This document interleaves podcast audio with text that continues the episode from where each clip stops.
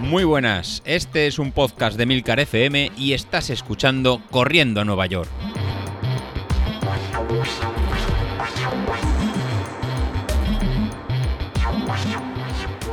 Hola a todos, muy buenos días y bienvenidos de nuevo al podcast de los viernes, vuestro episodio favorito de la semana. Y esta semana no estoy contento porque David se esté, iba a decir acojonando, pero es una palabra un poco fea. Digamos que está viéndole las orejas al lobo, ¿no? Entonces, bueno, está poniendo distintas excusas, ya se las está preparando, que si me he pasado de peso, habrá una chorrada más grande. O sea, en algún momento alguien ha dicho, me he pasado mm, perdiendo peso. O sea, lo normal es decir al revés, ¿no? Es que estoy un poco fondón y no voy a poder llevar los ritmos que pensaba llevar, eso sí, pero decir que me he pasado adelgazando, vamos, es que es, la peor excusa que he escuchado yo en mi vida. Pero de todas formas, eh, David, es muy fácil, eh, quítate la báscula, macho. Haz como yo, como no tengo báscula, pues ojos que no ven, corazón que no siente, y así, por un lado, Street no me pega bocaos en la potencia crítica, porque como no sabe lo que peso, pues es muy fácil. Y por otro lado, pues no me obsesiono con esas tonterías, y por supuesto luego no busco distintas excusas de, no, es que, es que he adelgazado 300 gramos esta semana, lo cual es demasiado para mi cuerpo. Venga, hombre, ¿qué me estás contando? Se llama pánico escénico, y ya está, macho, y reconoce lo que no pasa nada, ¿eh? O sea, si, si vas a palmar como un campeón, pues eso, con honor por lo menos, David, hombre. Sí que es verdad que son días un poco complicados, o sea, entre las lluvias de estos días y que la primavera no termina de llegar, bueno, con la lluvia parece que sí que ha llegado la primavera, ¿no? Pero las temperaturas no han subido demasiado aún, o sea, yo estoy saliendo por la mañana a, correr y estoy en torno a los 6 grados, 7 grados, el otro día hacía 9 y dije, bueno, pues por primera vez no voy a coger los guantes y, es verdad que no los necesité, pero por la mañana aún sigue haciendo frío. Y entre eso y la lluvia, pues no sé, yo también me, me encuentro un poco falto de ganas, estoy saliendo entre todo lo que puedo. No hago todos los entrenamientos de la semana porque, bueno, estas semanas estoy teniendo mucho trabajo, tengo unas clases en la universidad que tengo que preparar y tal, y estoy un poco estresado con esa parte. Y la verdad es que me levanto pronto por la mañana, pero, pero me pongo a trabajar. Entonces, tanto el miércoles como el jueves de esta semana eh, he fallado. ¿Qué se le va a hacer? el viernes no, el viernes ya sabéis que las series, aunque sean zona 5, me gustan, me gusta ese sufrimiento que dan la serie, bueno, sobre todo me gusta acabarlas, es, lo que más me gusta de todo, pero, pero bueno, estoy entrenando un poquito menos de lo que marca el plan. También es verdad que con el gimnasio sigo a tope. Siempre que puedo, ya sabéis que voy allí a hacer el cross training, este, el cross training de Sauquillo que dice, que dice José Luis.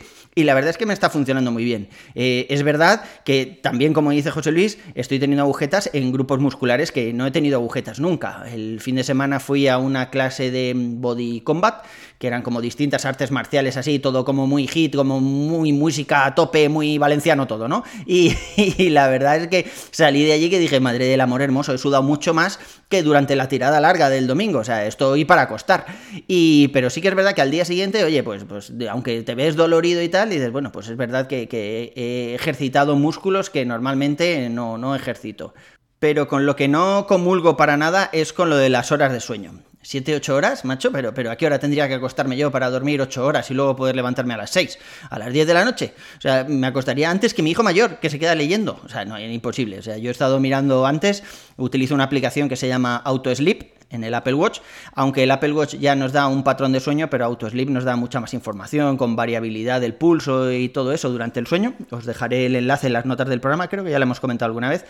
Y bueno, pues estaba mirándolo ahora y veo que durante los últimos días el día que más he dormido ha sido 5 horas y media. Porque claro, si me levanto a las 6, pues de que te acuestas y todo eso, pues 12, 12 y media no me lo quita nadie. Y eso que no estén haciendo algo interesante en la, en la tele o esté viendo alguna serie así que esté un poco interesante, que entonces ya se me va a la una de, la madrugada fácilmente. Con lo cual, pues ya os digo, en mi auto sleep tengo días de 5 horas, 5 horas y media, el fin de semana 4 horas y pico, a saber lo que hice el fin de semana ni me acuerdo, así que tuvo que molar muchísimo. Pero ya os digo, o sea, yo no descanso tanto. Sí que es verdad que, que aunque lo hablamos hace unos podcasts, estoy hablando con, un amigo, Álvaro, que es entrenador personal, y me decía que el sueño era casi igual de importante que las horas de entrenamiento pero ya os digo, es que no puedo sacar 7 mm, horas de sueño, 8 horas de sueño, no sé, sería para mí eh, quitarme un montón de vida familiar. O sea, no puedo llegar a, casa bueno, llegar no, porque estoy teletrabajando, pero no puedo estar toda la tarde trabajando o por la noche que a veces escribo algún artículo o algo así y a las 10 de la noche decirle a mi mujer, ale, buenas noches, no hemos hablado nada en todo el día, pero me voy a dormir porque si no, si no hago mis 7 horas, 8 horas de, sueño, luego el mister me riñe y no rindo igual. No, yo no, no puedo hacer eso, no sé vosotros, pero para mí es muy complicado. Aún así, coincido plenamente, tanto en el descanso, la importancia del descanso, como la importancia del entrenamiento cruzado. Yo estoy viendo que, ya sabéis que he estado tres o cuatro semanas parado por la lesión del piramidal y luego empecé a correr antes de apuntarme al gimnasio y vi que, bueno, que el piramidal seguía ahí, me seguía molestando un poco el abductor y, tal, pero desde que he ido al gimnasio se me han pasado todos esos dolores. Eh, yo no sé si es que en realidad no era el músculo en sí lo que tenía algún problema, alguna lesión, sino los músculos de alrededor los que estaban haciendo que se, se cargara demasiado. No tengo ni idea, ¿vale? Yo estoy hablando por no callar. Pero el caso es que eh, desde que voy al gimnasio he notado una mejora en todos esos músculos de las piernas que hacen, pues, pues eso, ¿no? Que, durante la carrera sea un poco más, más eficiente. Y la verdad es que me encuentro muy bien. Eh, lo que sí que me dijo el entrenador que tenemos allí en el gimnasio es que eh, seguramente estaba un poco descompensado. Estaba entrenando mucho, estaba corriendo mucho, pero de cintura para arriba, por decirlo de alguna forma, mm, no estoy haciendo nada. O sea, no, no hacía demasiadas flexiones, ni abdominales, ni nada de eso. Y lo que él me dijo es que tiene que estar todo en un conjunto, ¿no? Más o menos en el mismo estado de forma. No puedes tener unos gemelos que flipas y, lorzas como tenía yo aquí en la barriga. Bueno, como tenía, no, como sigo teniendo, porque yo no peso lo que pesa David. No tengo ni idea de lo que peso, pero yo creo que estaré en torno a los 82, entre 82 y 84 kilos normalmente me, muevo. Y mido 1,87, o sea, no, no estoy demasiado fondón, pero sí, sí que me podría quitar algún kilo. Pero tampoco sé si con eso correría mejor, porque es lo mismo que le está pasando a David, que, cree que ha perdido demasiado peso o que ha llegado ahí a, un límite y puede ser, porque ya sabéis que el, peso no solo se quita de las grasas, sino que si bajas mucho de peso también te estás quitando músculo y claro, luego eso pues o tienes que hacer alguna dieta un poco más específica para no perder músculo, pero sí quemar grasa y tal, y bueno, mm, ni idea. Yo sé que hay varios expertos en nutrición en el grupo que seguramente nos pueden ayudar, pero es verdad que bajar tanto de peso puede ser complicado y puede hacer eh, que perdamos rendimiento en contra de lo que normal parece. Pero bueno, después de todos los puñales del principio del, episodio, eh, David, no te preocupes, animo. Eh, estos son, son temporadas que, se pasan. En este momento, bueno, pues lo achacas al peso, igual estás un poco más de bajón psicológico y te has cogido a eso, al peso. Pero es verdad que estamos en una época así un poquillo complicada. Parece que vemos el final de la pandemia, no termina de llegar la primavera, seguimos con restricciones y todo eso al final va pesando. Yo creo que, tenemos ahí un montón de mochila eh, en la espalda, un montón de ladrillos dentro de la mochila y claro, eso no, no se puede llevar siempre bien. Es lo mismo que comentaba yo hace un momento, o sea, a mí los madrugones no me cuestan, pero salir a entrenar estos días así con tanto trabajo, sales y estás con mil cosas en la cabeza y demás, en lugar de desconectar, se convierte, eh, eh, estos entrenamientos se convierten en, en, una cosa más, ¿no? Que tienes que encajar en el día a día y hay veces que es un poco complicado.